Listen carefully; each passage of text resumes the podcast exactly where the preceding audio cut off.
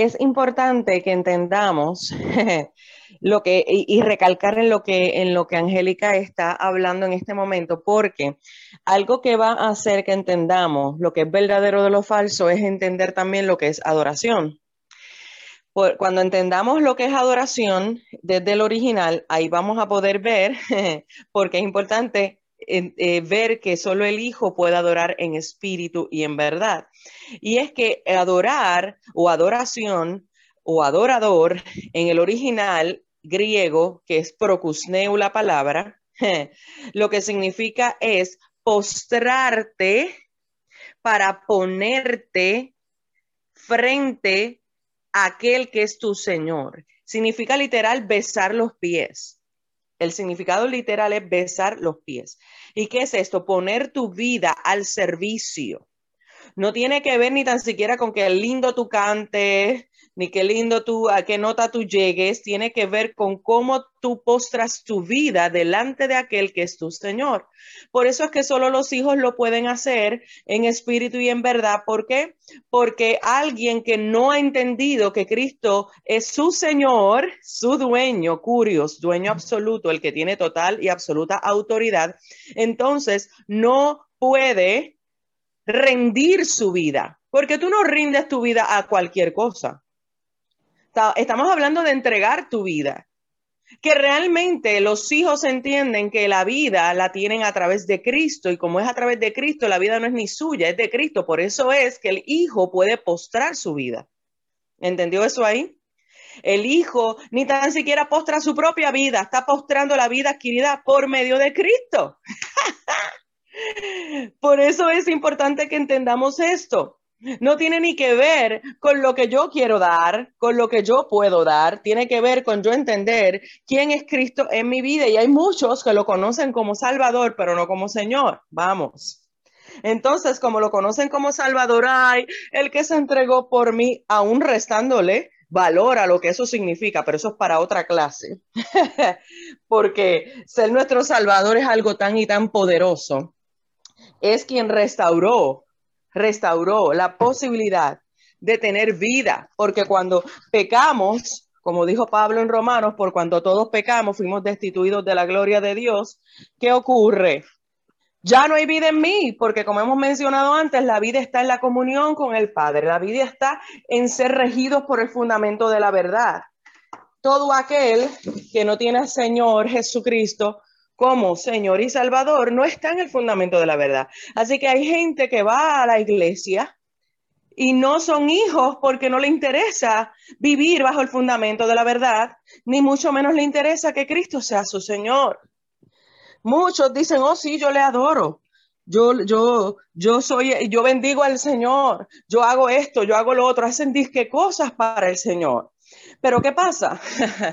que cuando yo voy a la escritura y yo veo Ah, ah, y cuántos dicen, porque es que yo lo amo. Y hasta sentimos una cosa tan tremenda en nuestras emociones que lloramos, nos queremos postrar, eh, derramamos lágrimas y otras cosas que derramamos también, ¿verdad? y mire, eso es muy lindo, pero si tú lo haces y no estás dispuesto a hacer lo que en Cristo significa amar, ¿qué dijo Cristo en el libro de Juan? Si me amas, guarda mis mandamientos. Entonces, eso va alineado con ser adorador. El que ama y el que es verdadero adorador va a ser aquel que guarde sus mandamientos. Entonces, ¿cómo yo soy un verdadero adorador? Cuando yo entiendo quién es mi Señor, qué es lo que, cuál es el lugar que me ha dado por gracia, por pura gracia, por puro favor, por pura misericordia, que me ha dado lugar de hijo e hija. Si estoy dispuesto, mm, estas son las letras pequeñas que a la gente no le gusta leer. Si estoy dispuesto a padecer juntamente con Él. Y padecer juntamente con Él no es precisamente el que alguien hable de mí. Eso es lo mínimo. Padecer juntamente con Él es cuando yo estoy siguiendo la verdad y esa verdad está provocando resistencia en otros. ¿Entendió eso ahí?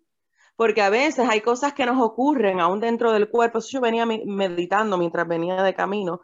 ¿Cuántas cosas ocurren dentro del, pueblo eh, de Cristo? Y, y, y, parece como que es oposición y en realidad lo que está pasando es que el ego se está manifestando, el orgullo se está manifestando, se están manifestando tantas cosas de nosotros mismos que impiden que vivamos y disfrutemos lo que es el diseño de ser miembros del cuerpo de Cristo. Sí, Angélica. Pastora Yasmin, con respecto a lo que usted está diciendo, el profeta Isaías en el capítulo 29, versículo 13, dice, dice pues el Señor, porque este pueblo se acerca a mí con su boca y con sus labios me honra, lo que conocemos como la alabanza, pero su corazón está lejos de mí y su temor de mí no es más que un mandamiento de hombres que le ha sido enseñado. Y podremos decir, bueno, pues eso lo dijo Isaías, el libro de Isaías está dentro de la, dentro de la ley, eso no aplica para este tiempo. Pero nuestro Señor Jesucristo, en los días de su carne, cuando estuvo aquí en la tierra, Mate, en Mateo 15, 8, 9, versión Reina Valera 1960, Mateo 15, versículos del 8 al 9, dice, este pueblo, cita el profeta Isaías, este pueblo de labios me honra, mas su corazón está lejos de mí, pues en vano me honran enseñando como doctrinas mandamientos de hombre. Y en el Evangelio de Marcos, capítulo 7, versículo 6 al versículo 13, también en la versión Reina Valera 1960, dice nuestro Señor, respondiendo él les dijo, hipócritas, Bien profetizó de vosotros Isaías, como está escrito. Este pueblo de labios me honra, mas su corazón está lejos de mí. Pues en vano me honra, enseñando como doctrinas mandamientos de hombres, porque dejando el mandamiento de Dios, os aferráis a la tradición de los hombres, los lavamientos de los jarros y de los vasos de beber, y hacéis otras muchas cosas semejantes.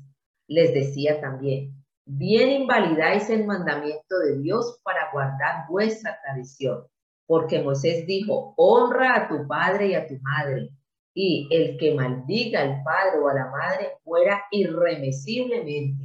Pero vosotros decís, basta que diga un hombre al padre o a la madre, es corbán, que quiere decir mi ofrenda a Dios, todo aquello con que pudiera ayudarte y no le dejáis hacer más por su padre o por su madre invalidando la palabra de Dios con vuestra tradición que habéis transmitido. Y muchas cosas hacéis semejantes a estas.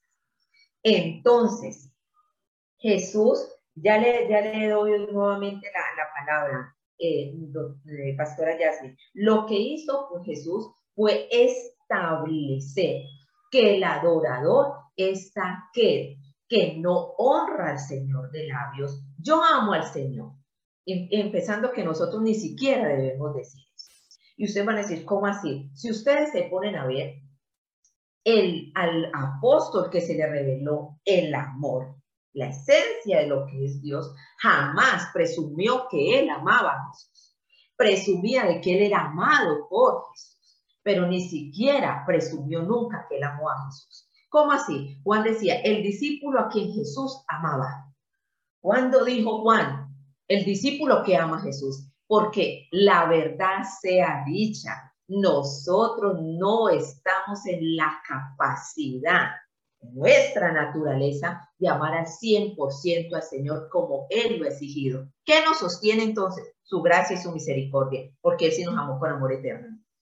Entonces, cuando yo digo, yo amo al Señor, cuando yo digo, yo canto las canciones y lo que decía la, doctora Oceanía, empezando el devocional, eh, tengo buen tono o, esto o lo otro, y hay una canción de fulano, sultano, merecejo que me para los pelos. Eso no es una adoración, es cuando mi corazón no está lejos del Señor. Cuando mi corazón está en el lugar que tiene que estar, en el lugar secreto con el Señor, en el lugar santísimo con el Señor. Es cuando yo derramo mi corazón allá, cuando le digo la verdad al Señor, Cuando le digo, no puedo, no soy capaz, estoy rendido, si tú no me ayudas, yo no puedo, aborto esta misión. Eso es un verdadero adorador. No aquel que dice, yo amo al Señor. Porque es que si lo ponemos a ver, y en la clase que tuvimos anoche los maestros, puede que nosotros digamos que amamos al Señor porque cumplimos con ciertas cosas, pero en el resto no lo estamos haciendo. Entonces, ¿qué me estoy convirtiendo? En un hacedor de mentira. Y ahí hay una falsa adoración. Entonces, entendamos que Jesús estableció para el verdadero adorador es que el corazón de este adorador esté cerca, en el lugar que debe estar conectado con el Padre. Pastora Yasmin.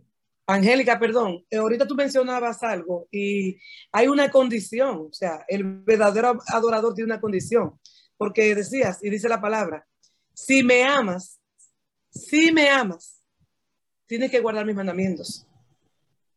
Exacto. O sea, siempre, o sea, e, estamos, por más que sea, hay una condición. No, pues, yo no puedo decir yo te amo, como dice por ahí, con el, eh, eh, eh, y con el mazo dando. O sea, haciendo lo contrario de lo que estoy diciendo. Yo digo, yo te amo, Señor, yo te adoro, Señor, yo te, o sea, como estábamos hablando ahorita, si realmente el corazón nuestro está lejos, porque no guardamos sus mandamientos. Y cuando nosotros no guardamos uno de sus mandamientos, estamos invalidando todo. Y la muerte de él, pues, no tiene... Eh, Pastora Oceanía, y no nos vamos muy lejos, lo que hablábamos anoche, Juan por lo mismo nunca presumió del amor de él para Jesús. Porque, ¿qué pasó con Juan entonces en el Apocalipsis? Yo vi y yo escuché todas estas cosas. ¿Y qué fue lo primero que hice? Me postré ante el ángel. Hubo un enfoque incorrecto en el hombre que se le, se le reveló el amor de Dios. Y entonces esa adoración que Juan estaba estaba brindándole al ángel, se detuvo no por voluntad de Juan, sino porque el ángel dijo, yo soy consiervo. A mí no me tienes que adorar, adora a Dios. Entonces, ahí es donde tenemos que ver el cuentico, y es muy respetable, y todos lo hemos dicho, de que yo amo a Dios, hombre, revisémonos antes de pronunciar esa palabra. Mejor diga, yo soy el amado del Señor. Él me amó sin que yo mereciera ese amor. Presuma de eso, no presuma que usted ama a Dios porque es un compromiso demasiado grande, demasiado grande. y si hoy, a la luz de esta palabra, a la luz de Cristo Jesús, nos revisamos nosotros, nos examinamos y es un llamado al arrepentimiento para todos nosotros, empezando por mí. En este momento, siendo las 7.26 de la mañana, hora Colombia y la Florida, y 8.26, República Dominicana, a la luz de esta palabra, ¿cuántos de nosotros podemos decir que amamos genuinamente al Señor? Y le voy a subir un poquito más a eso. Le voy a subir un poquito más a eso. Porque, óyeme, es fuerte. Porque más que, más que, que una condición, mi amada, ¿sabes lo que es? Es nosotros dar evidencia. Aleluya. Eso lo que realmente, exactamente, dar evidencia de si yo hago lo que digo que hago, lo que digo que siento. Porque yo digo que lo amo y si voy a ir a lo que significa amar en el orden bíblico y si voy a lo que significa adorar de acuerdo al orden bíblico, yo lo que tengo que dar es evidencia de quién es el que gobierna en mí. Eso es lo que él está diciendo. Entonces, por eso Cristo es el testigo fiel y verdadero. Por eso entonces, entonces no hay forma. Como testigo fiel y verdadero. Cristo dio testimonio del Padre, fiel y verdadero. Yo puedo decir que soy una testigo fiel y verdadera de Jesús. Ay, aleluya, santo es el Señor. Como el mismo Jesús. O sea, yo en este momento, si soy llamada a la presencia del Señor, puedo decirle, Señor, yo fui una testigo fiel y verdadera de la obra de Cristo en la cruz del Calvario. Mm. Mm, exactamente. por mira, por eso es que anoche yo les decía que en este tiempo mucha gente está idolatrando los dones y se, y se olvidan totalmente del carácter. ¿Por qué? Porque en esto de amar a, a, Jesús y en esto de postrar nuestra vida en adoración solamente se puede hacer cuando nosotros estamos centrados en conocerle para entenderle y darle a conocer. Solamente ahí es que nuestro corazón está alineado correctamente para poder amar y para poder adorar de acuerdo a lo que Cristo diseñó en su escritura. Quiero volver a Mateo 15, 8 al 9, en la versión La Pasión. Mire cómo lo establece. Estas personas me honran solo con sus palabras, porque sus corazones están muy lejos de mí. Pretenden adorarme, pero su adoración no es más que las tradiciones vacías de los hombres. ¿Qué, qué está diciendo esto? ¿Qué nos está diciendo el Señor? que nosotros, él, a él no le impresiona Ay, Dios mío, oiga esto, a él no le impresiona nuestras palabras, no le impresiona lo que ya él te dio con el tono de voz, lo que ya él te dio en diferentes áreas que pueda servir. Lo que él quiere es que nosotros entendamos que esto tiene que ser guardando sus palabras. Mira cómo lo establece ah, en la versión amplificada el mismo verso, Mateo 15, 8 al 9. Este pueblo se acerca a mí con la boca, ay, callay, y me honra con los labios, pero su corazón se aparta y está lejos de mí. Inútilmente me adoran, por favor, busque los ujieres. ¿Escucho eso? Inútilmente me adoran porque enseñan como doctrinas los mandamientos de los hebreos. O sea, ¿Cuántas veces en las congregaciones se están practicando cosas solo porque es lo que creen que se debe de hacer, porque es la moda, porque es lo que atrae, porque es que, y tanta excusa. Y en ningún momento está el ir a la palabra y guardar los mandamientos y practicarlo, porque eso es otra cosa. Puedes saberte lo que el verso dice, pero si no lo practica, entonces también soy hueco y vacío y mi corazón está lejos de él.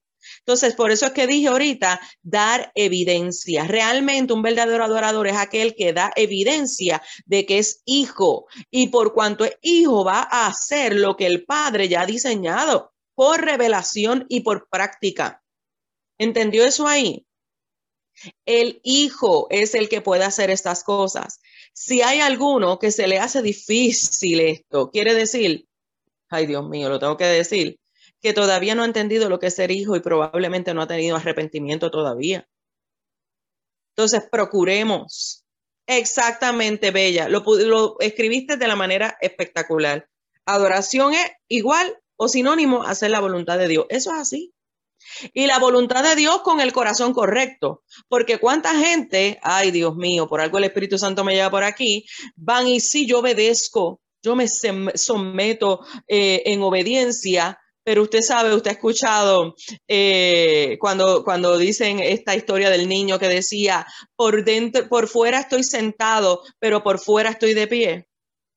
Entonces, si nuestra actitud de seguir la instrucción de Dios y la voluntad de Dios es esa, mi corazón también está lejos.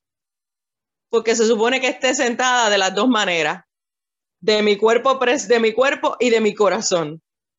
Y ahí es donde nos hemos rendido y de verdad entonces actuamos como hijos, porque es lo que Cristo demostró, que decía Cristo constantemente. Mire, ese es nuestro modelo. ¿Qué decía Cristo? Yo no hablo si el Padre no me dice que habla. Yo no voy si el Padre no me dice que vaya. Yo no hago si el Padre no me dice que haga. Él no, nunca cuando cuestionaron su identidad de hijo, él dijo, con, tú no sabes con qué tú te estás metiendo. En ningún momento usted va a encontrar eso en la escritura. ¿Y cuántos disque hijos utilizan el título de ser hijo para enaltecerse e, e incluso para como hechiceros, escuche bien esto, para eh, eh, amenazar a otros. ¿Cómo tú te atreves? Hay de aquel que se meta con... Mm, tenga cuidado porque eso no es lo que Cristo me evidencia como hijos. Así que eh, alineémonos. Y hay, algo que hay que mirar que nosotros, eh, efectivamente, la obediencia es base y es fundamental aquí. Pero el problema es que también hemos tomado la obediencia como yo obedezco porque es que la palabra dice. Y si nos ponemos, el salmista dijo, dijo, el hacer tu voluntad me ha agradado. Entonces, Amén. Aquí no es hacer la voluntad de Dios por obedecer, sino que me agrade, que sea mi deleite, que sea mi gozo el hacer la voluntad de Dios. Que no la haga porque es un imperativo, sino porque es la forma de adoración y de agradar al Padre. Esa es la, el olor fragante que sube de mí al Padre. Ya no es el incienso que se quemaba en el tabernáculo, ya el, el agrado que me da hacer la voluntad del Padre. Porque el salmista lo colocó, le dijo, yo hago tu voluntad, pero el hacer tu voluntad me ha agradado. ¿A cuánto nos agrada hacer la voluntad de Dios? Cuando, como decía Pablo, él me ha dicho que yo quiero ir por un lado y él me ha dicho que vaya por otro lado. Honestamente hablando, honestamente hablando, no es fácil. Por, honestamente hablando, hacer su voluntad no es fácil, porque su último mandamiento antes de irse a la cruz fue amar como yo amo. Y ahí, si queremos evidencia, se nos va a hacer muy difícil esa evidencia, porque solamente amamos a quien nos ama. ¿Y por qué no es fácil, doctora? Porque amamos a quien nos ama. Esa es la naturaleza del humano.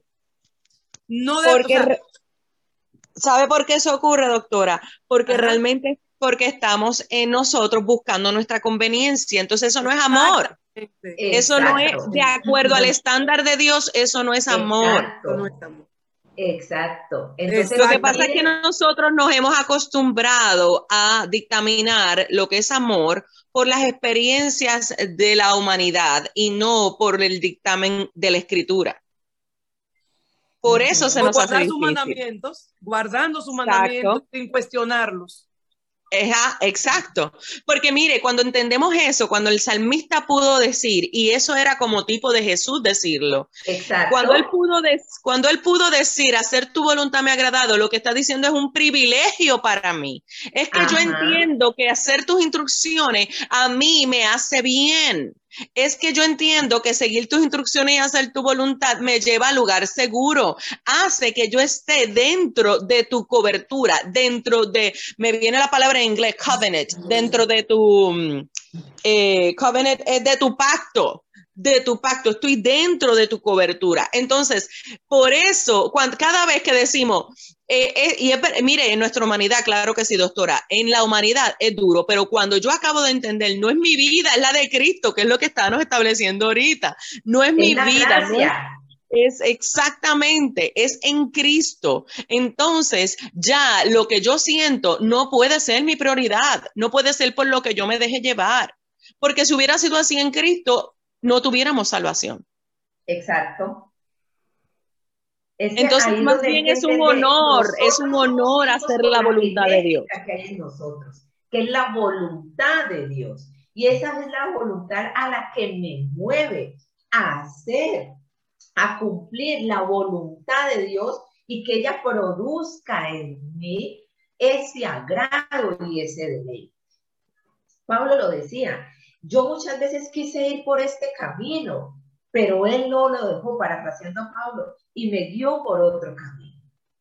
Entonces, pero Pablo se gozaba, él, con el aguijón en la carne. Dijo, vea, él me, él me arrebata al cielo, me lleva al cielo, me hace ver cosas que a ningún hombre le han sido reveladas. Pero para que en la revelación, esta, estas revelaciones no me suban el ego, y yo empiece con el yo, yo, yo, yo, yo, se me ha dado un aguijón en la carne, un mensajero de Satanás, por el cual tres veces, no una, no dos, sino tres veces he rogado al Padre que me lo quite. Pero él me ha dicho, bástate mi gracia. Mi gracia. Porque mi poder se perfecciona, perfecciona en, en tu debilidad. Entonces, Aleluya. yo me debo gozar cuando soy débil, porque ahí es donde el poder de Dios se perfecciona. El poder de Dios no se perfecciona en un altar. El poder de Dios no se perfecciona con un micrófono en la mano echando fuera demonios. El poder de Dios no se wow. perfecciona profetizando sobre la vida de otro. El poder de Dios no se perfecciona cantando canciones. El poder de Dios se perfecciona cuando yo reconozco mi impedimento. para cumplir su voluntad. Y ahí esa gracia es la que me empuja, me mueve y me introduce a hacer la cuna grande. Porque yo ya reconocí que no puedo. Yo les, yo les he comentado, por ejemplo, a la pastora Kenny y a la pastora Yami, hay momentos, y, y, y previo a la, a, a la, exposición en la cumbre, yo les decía, yo me quiero tirar, yo ya entiendo perfectamente a Jonas. Yo entiendo perfectamente a Moisés. Yo entiendo perfectamente a Israel en el desierto o a, o a los pies del monte Sinaí. Cuando dijo, cuando Jonás no quiso hacer la voluntad de Dios, dijo, tírenme al mar. Y Jonás no sabía que, había, que Dios había dispuesto un gran pez. Él quería morirse ahí. Yo ya entiendo las excusas de Moisés para hacer la obra. Porque es que yo lo vivo. Yo no quiero. Y yo se lo he comentado a la pastora Yasmin y, y, y, a la pastora Kenia y, y en el grupo. Hay cosas que yo no quiero, que me parecen difíciles, horribles, dificultoso. No quiero, es la verdad. Quiero tirarme al mar y quiero ahogarme. Uh -huh. No quiero que hayan ballenas, quiero ahogarme. No quiero ir, no quiero hacer. Pero entonces esa influencia divina, uh -huh. esa gracia, es la que me dice tranquila, tranquila, uh -huh. que ahí es donde mi poder se perfecciona. Y es la que todos los días me hace levantarme y hacer esa voluntad de él. Y, a es, y eso iba a ir ahora. Esa misma gracia es la que te empuja a entender Exacto. la necesidad. La, no es ni que quiero, es que mira, y es algo que nosotros tenemos que ya aprender y madurar en ello. Y es que esto no tiene que ver con que quiero o no, de acuerdo a lo que la misma Angélica ahora mismo está exponiendo. Esto tiene que ver con mi necesidad de indistintamente lo que llega a mi mente y a mi sentir, yo tengo que hacer es que mi necesidad es hacer la voluntad del Padre. Es que mi, tiene que ser mi necesidad.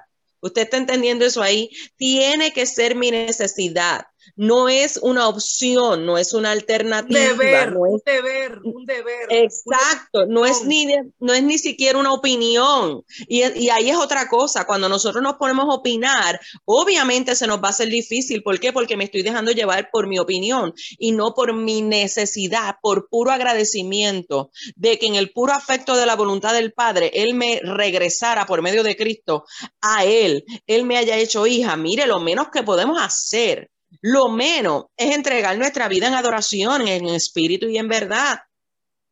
Y quiero, quiero regresar. Mire como el salmo que ahorita mencionó Angélica, el Salmo 48, en la versión amplificada, mire cómo lo establece. Me deleito en hacer tu voluntad. Y de hecho, este salmo está hablando, es una profecía acerca de Jesús. Me deleito en hacer tu voluntad. Oh Dios mío, sí, tu ley está en mi corazón. ¿Y qué es tu ley? Tu palabra, tu verdad. Pero no solo eso. Juan 5:30 lo busqué en la versión amplificada, que es cuando Jesús dice, eh, parafraseando, ¿verdad? Yo no hago nada si el Padre no quiere. Mira cómo lo dice en la versión amplificada. No puedo hacer nada por mí mismo. No es que quiero. ¿Te está oyendo eso? No es que yo quiero, no es que yo siento, no es que a mí me gusta, es que no puedo. Hacer nada por mí mismo, independientemente, por mi propia voluntad, sino solo cuando Dios me enseñe y reciba sus órdenes. Respiremos. Incluso mientras escucho, juzgo, decido cómo se me ordena que decida. ¿Usted está oyendo esto? Como la voz viene a mí, así doy una decisión y mi juicio es recto porque no busco ni consulto mi propia voluntad. No tengo deseos de hacer lo que me agrada a mí mismo. Ay, llegaremos a ese punto de no tener deseos ni de lo que a mí me agrada. Mi propia voluntad objetivo, mi propio propósito, pero solo la voluntad y el placer del Padre que me envió. Y mira cómo lo establece en la versión de la pasión. Nada de lo que hago es por mi propia iniciativa. Al escuchar el juicio dictado por mi Padre, ejecuto esos juicios y mis juicios serán perfectos porque solo busco cumplir los deseos de mi Padre que me envió. Ahora, con todo esto, usted conteste qué es ser un verdadero adorador. Usted conteste si es necesario ser hijos para ser un verdadero adorador. Solo el Hijo unigénito nos pudo dar evidencia de esto. Llegar al punto de decir, no me interesa mi sentir. Uh, no me interesa mi opinión. No me interesa anhelos personales. Me interesa hacer la voluntad del Padre. Dijera eso ahí.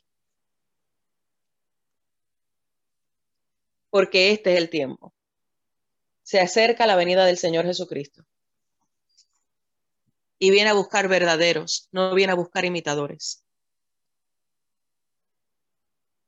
Y esto se lo digo con temor y temblor. Viene a buscar verdaderos que entiendan que la vida que viven es la de Cristo. Y si lo que damos evidencia no es la vida de Cristo, ¿cuál es? que entendamos que esto no tiene que ver con mis placeres, ni con mis conveniencias, ni con que aquel sí pudo y yo no pudo. No, ¿cuál es mi lugar como hijo en medio del ser miembro del cuerpo de Cristo para yo funcionar de acuerdo a la instrucción del Padre? ¿Cuál es? Estoy verdaderamente rindiendo mi la vida de Cristo en mí en el matrimonio, en la crianza de los hijos, en el trabajo, dentro del ministerio, como, como hija, en tantos aspectos.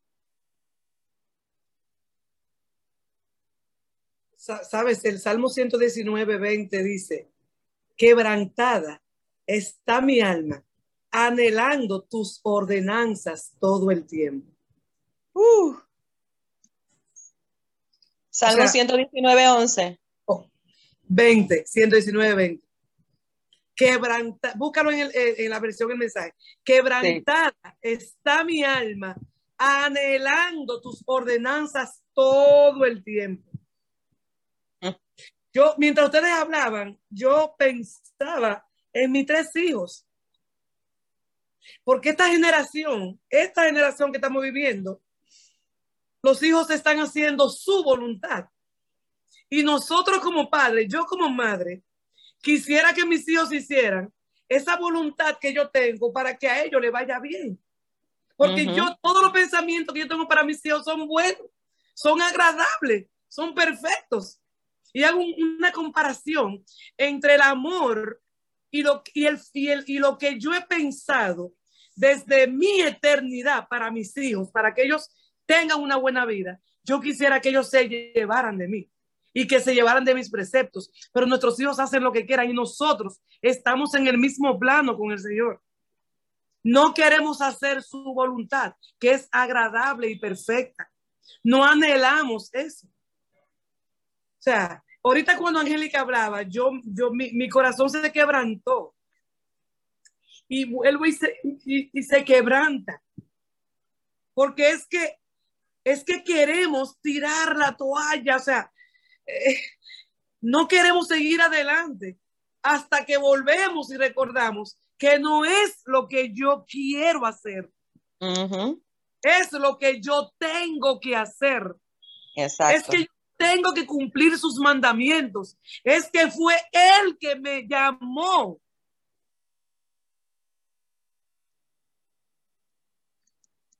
Este tema este tema está para trabajarlo yo no sé cuántos días. Y fíjate, yendo con ese ejemplo que has dado antes de ir a las versiones del Salmo 119, 20, fíjate cómo tú estableciste, yo quisiera que hagan lo que yo quiero como madre, ¿correcto? Porque, porque quieres lo que es mejor. Más sin embargo, eh, esto nos debe de ayudar a ver como padres, como líderes, que es el tiempo de invertir para que entonces, cuando ellos tomen decisiones, ellos lo puedan hacer de acuerdo a la verdad. Eso es en, en cuanto a la maternidad o al liderazgo, pero también entonces nosotros como hijos, en ese aspecto, es el Señor, ¿qué se ha sembrado en mí? Que me lleva a tu verdad o no me lleva. Y si no me lleva, no es para señalar, sino entonces, ok, este es el tiempo oportuno que tú me estás permitiendo para que entonces yo conozca lo que es la verdad y dejarme llevar por ella.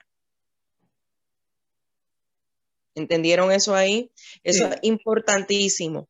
Entonces, eh, el Salmo 119, 20, el primero en la versión de la pasión, estoy continuamente consum- consumado por estos irresistibles anhelos. ¿Cuántos no se resisten a hacer la voluntad de Dios? Estos anhelos de obedecer cada uno de tus mandamientos. Ay, ay, ay. Es, eh, en la versión amplificada, mi corazón se rompe por el anhelo que siento por tus ordenanzas y juicios en todo momento. Ay, ay, ay. Y ahora lo estaba buscando en la versión eh, de la voz. Y en la versión la voz dice de la siguiente manera, lo voy a decir ahora. Dice, me duele el alma de anhelo tus sabios, tus sabios consejos de día y de noche quiero seguir. Así que, mis hijos, cada vez, ahora esto, el Señor nos lleva a esto. Dejemos de decir que es difícil. Realmente lo que tenemos que es nosotros mismos, como decía el mismo salmista, alma mía, alaba a Jehová, no te olvides de tus beneficios. O sea, esto no es por lo que yo quiero, siento. Tenemos que llegar al punto de poder decir como Jesús, yo necesito, es que no quiero otra cosa que hacer tu voluntad. Angélica.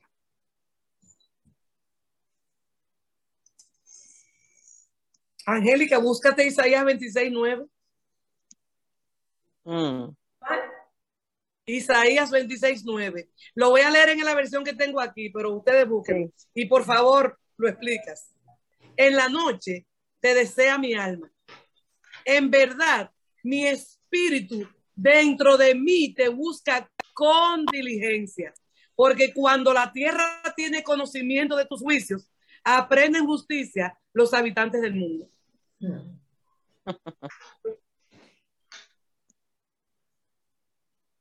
Léelo en la versión que tú tienes para que Angélica lo. Sí, en la amplificada, voy para allá. 26.9. Sí. En la amplificada, mire cómo dice, y lo comparto ahora en el chat. Dice, mi alma te anhela, oh Señor, en la noche, sí, mi espíritu dentro de mí te busca intensamente, porque solo cuando tus juicios estén en la tierra, los habitantes del mundo aprenderán justicia, rectitud ante Dios. Lo voy a buscar en la otra versión. Wow.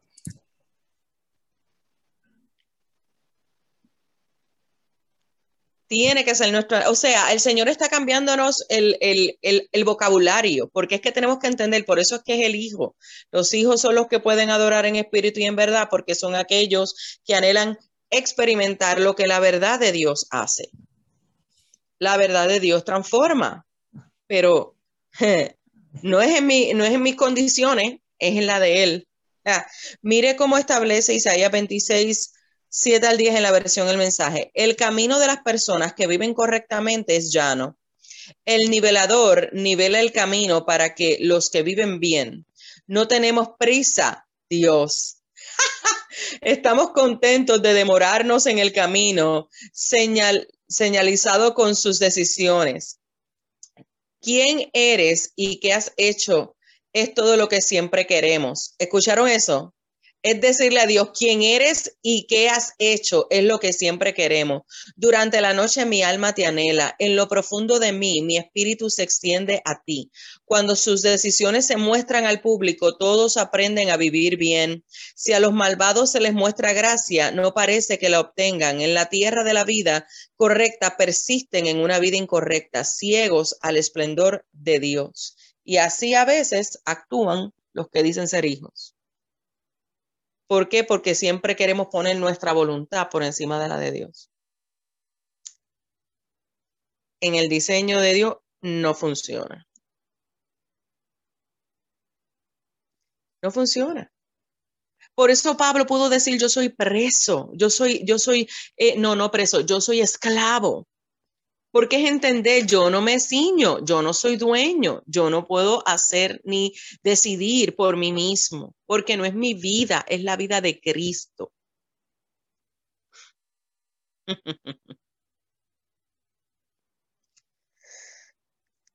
Angélica. El adorador es el que vive la gracia. Ese es el adorador, el que vive la gracia vive en la gracia y vive la gracia. Ese es. No es el que se quedó con la gracia salvífica que una vez predicaron, sino el que es transformado por esa gracia, por esa gracia de gloria en gloria. Y creemos que de gloria en gloria es alzar las manos y temblar. Eso es de gloria en gloria. Es la gloria que vamos viendo del Señor en la transformación que nosotros están haciendo a tal punto de que ya no nos veamos nosotros, sino Cristo a través de nosotros. Ese es el verdadero adorador. El falso adorador tiene características y es necesario que nosotros nos revisemos. No revisemos la vida de los demás, sino mi vida, si hay de esas características. Y el verdadero adorador también tiene unas características. Entonces, la falsa adoración se da cuando yo cambio los mandamientos de Dios por tradiciones de los hombres.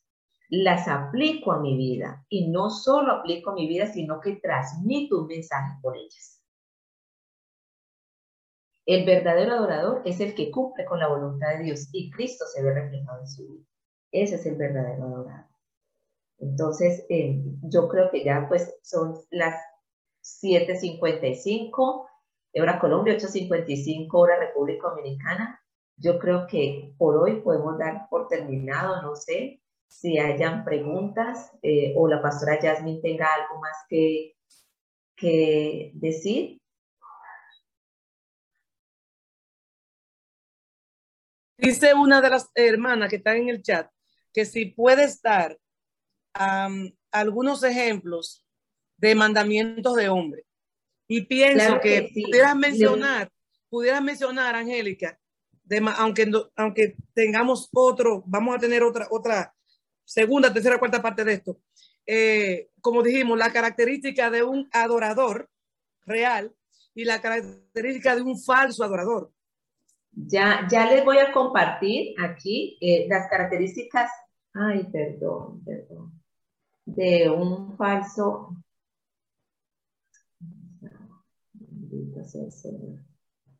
Eh, a ver si me. Es que no me copia, ya las voy a tratar de copiar.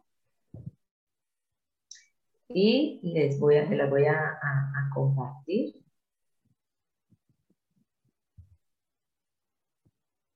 No me quiere copiar en el chat porque yo las tengo aquí. Voy a tratar de hacerlo aquí pero las puedes mencionar.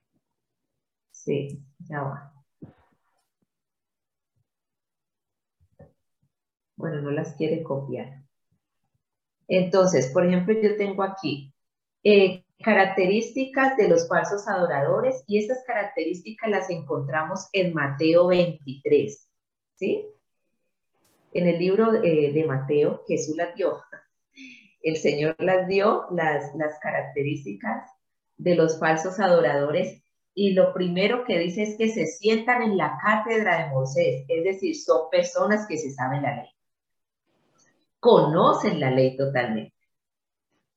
La segunda característica es que dicen, pero no hacen, es decir, no dan testimonio de la ley en su vida o de Cristo Jesús en su vida y rehusan el padecimiento en él. Y Romanos 8:17, la pastora Jasmine está ahí y son temas que nosotras eh, tratamos así en, la semana. Romanos 8:17 dice que nosotros somos hijos y herederos de Dios y coherederos con Cristo Jesús, si es que, condición, si es que padecemos juntamente con Cristo. Condición. condición, si es que padecemos. Y esto tiene que ver con la herencia porque a nosotros se nos ha entregado el Espíritu Santo como arras Ustedes saben que las arras es un pacto, un, contrato accesorio o contrato previo al contrato inicial. Es el adelanto que se da en garantía de que algo sí se va a llevar a cabo. A nosotros se nos ha dado el Espíritu Santo, pero el, libro del Apocalipsis habla de galardones, habla de recompensa, habla de posiciones. Entonces, ahí está. Nosotros tenemos una herencia, pero si padecemos juntamente con Cristo Jesús, así como Él padeció. Entonces, el falso adorador dice, pero no hace. Hacen hombres para ser reconocidos por los hombres, ¿sí? Discúlpame que te interrumpa, pero volviendo a tu primera característica de que conoce la ley, es importante resaltar que conoce lo que la escritura dice, pero no tiene la revelación de ella. Entonces, por eso, por eso es que falta. Lo que la escritura, lo que la ley dice, porque es que era imperativo para el pueblo de Israel que cada uno conociera la ley. Todos tenían que conocer la ley porque la ley se hizo pública. Verbi gracia a lo que nosotros hacemos en nuestros tiempos actuales. Cuando el Congreso de la República legisla, ellos hacen la ley e inmediatamente la introducen en la Gaceta Oficial y ahí se presume, le dan el principio de publicidad y ahí se presume que todos, que todos conocen la ley. Precisamente esa es la razón de ser de los escribas en Israel. El escriba no tenía otra función sino que eh, copiar, digámoslo así, o transcribir la ley para que el pueblo tuviera acceso ahí. Ahí es donde le metieron la doctrina de hombres. Ahí fue donde le manosearon la ley.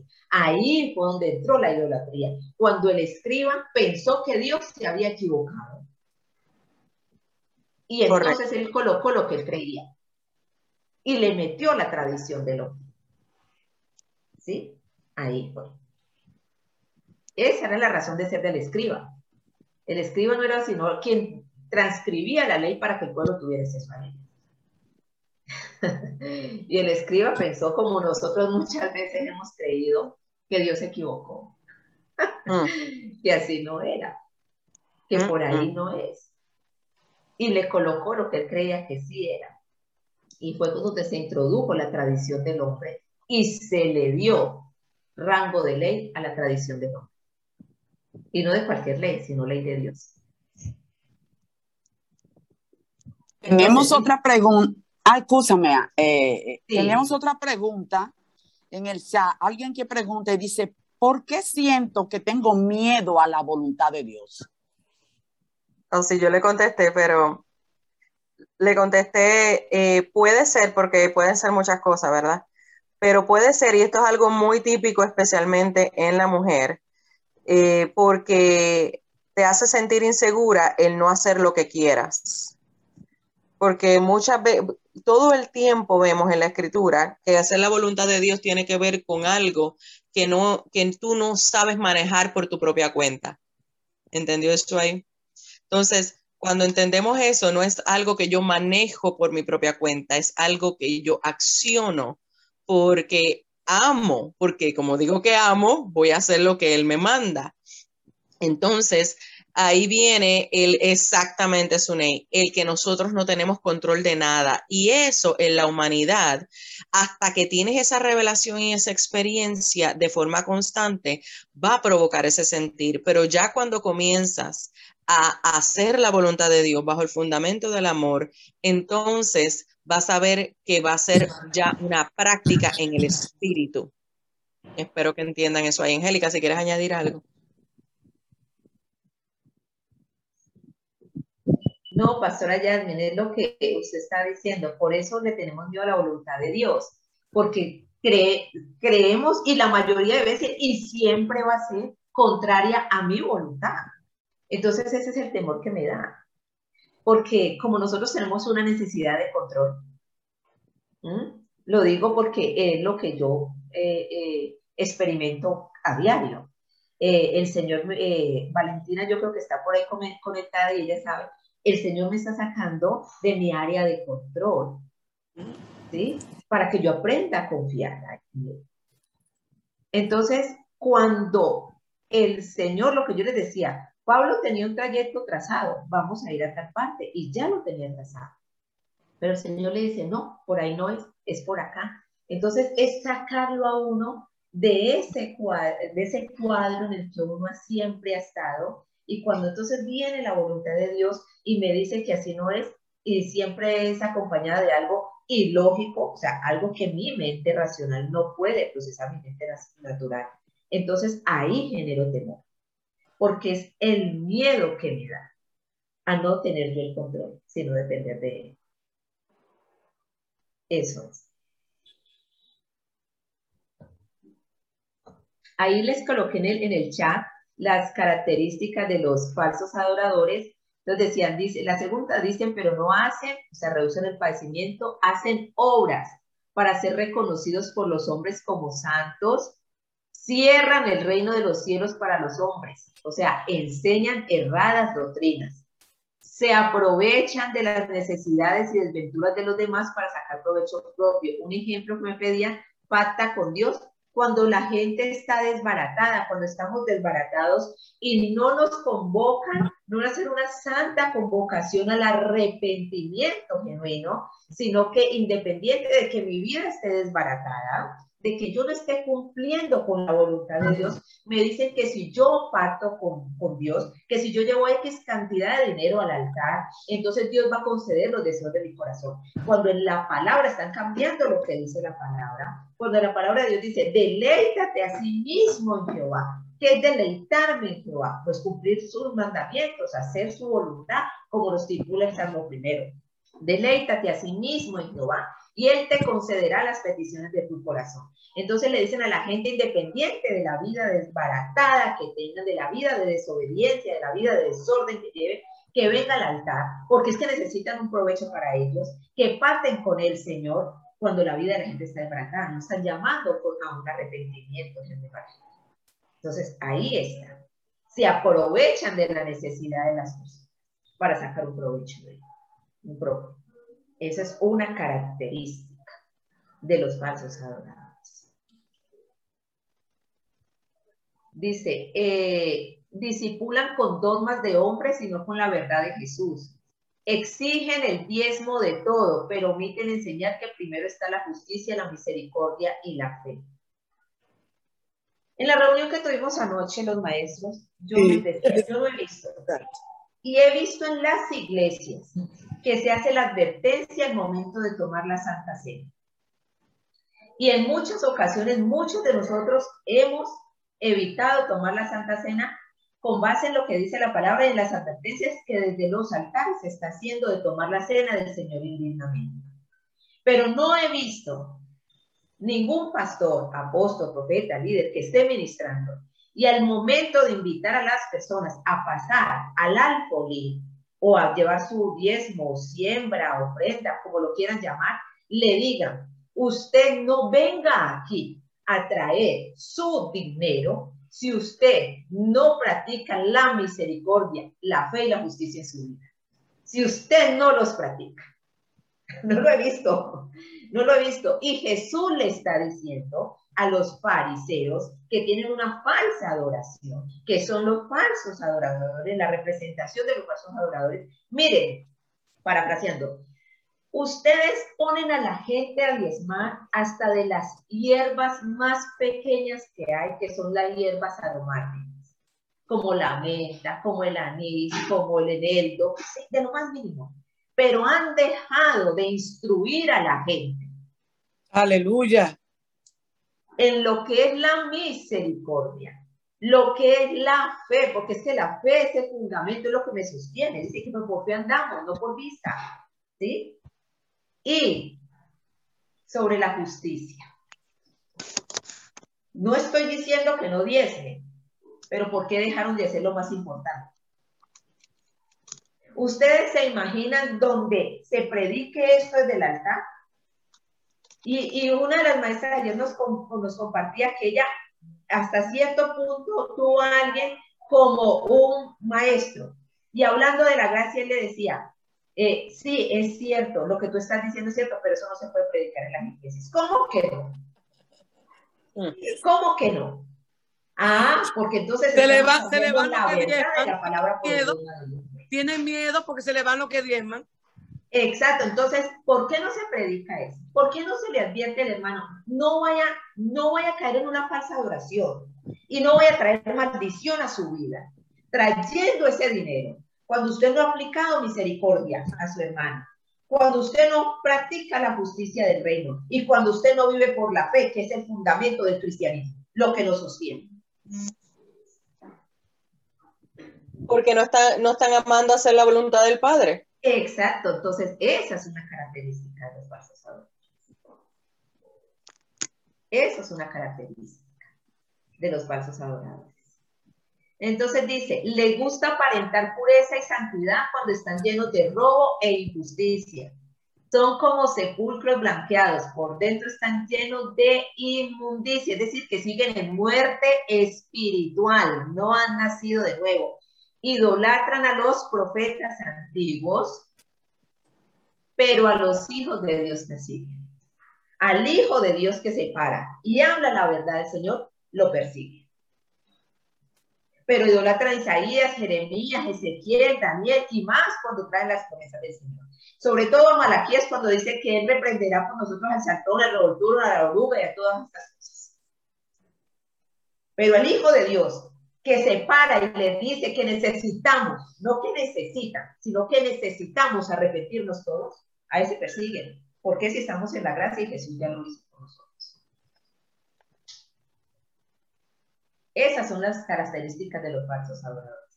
Lean Mateo 23 y pídanle mucha sabiduría al Espíritu Santo para que Él les revele, porque ahí Jesús estableció lo que es una falsa adoración.